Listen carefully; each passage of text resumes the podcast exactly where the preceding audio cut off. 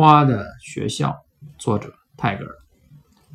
当雷云在天上轰响，六月的阵雨落下的时候，润湿的敦风走过荒野，在竹林中吹着口笛。于是，一群一群的花从无人知道的地方突然跑出来，在绿草上狂欢地跳着舞。妈妈，我真的觉得那群花儿是在地下的学校里上学。他们关了门做功课。如果他们想在散学以前出来游戏，他们的老师是要罚他们站墙角的。雨一来，他们便放假了。树枝在林中互相触碰着，绿叶在狂风中萧萧地响着。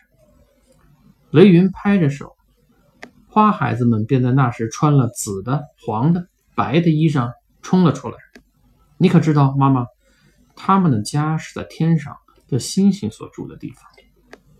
你没有看见他们怎么样急着要到哪儿去？你不知道他们为什么那样急急忙忙吗？我自然能够猜得出，他们是对谁扬起双臂来。他们也有他们的妈妈，就像我有我自己的妈妈一样。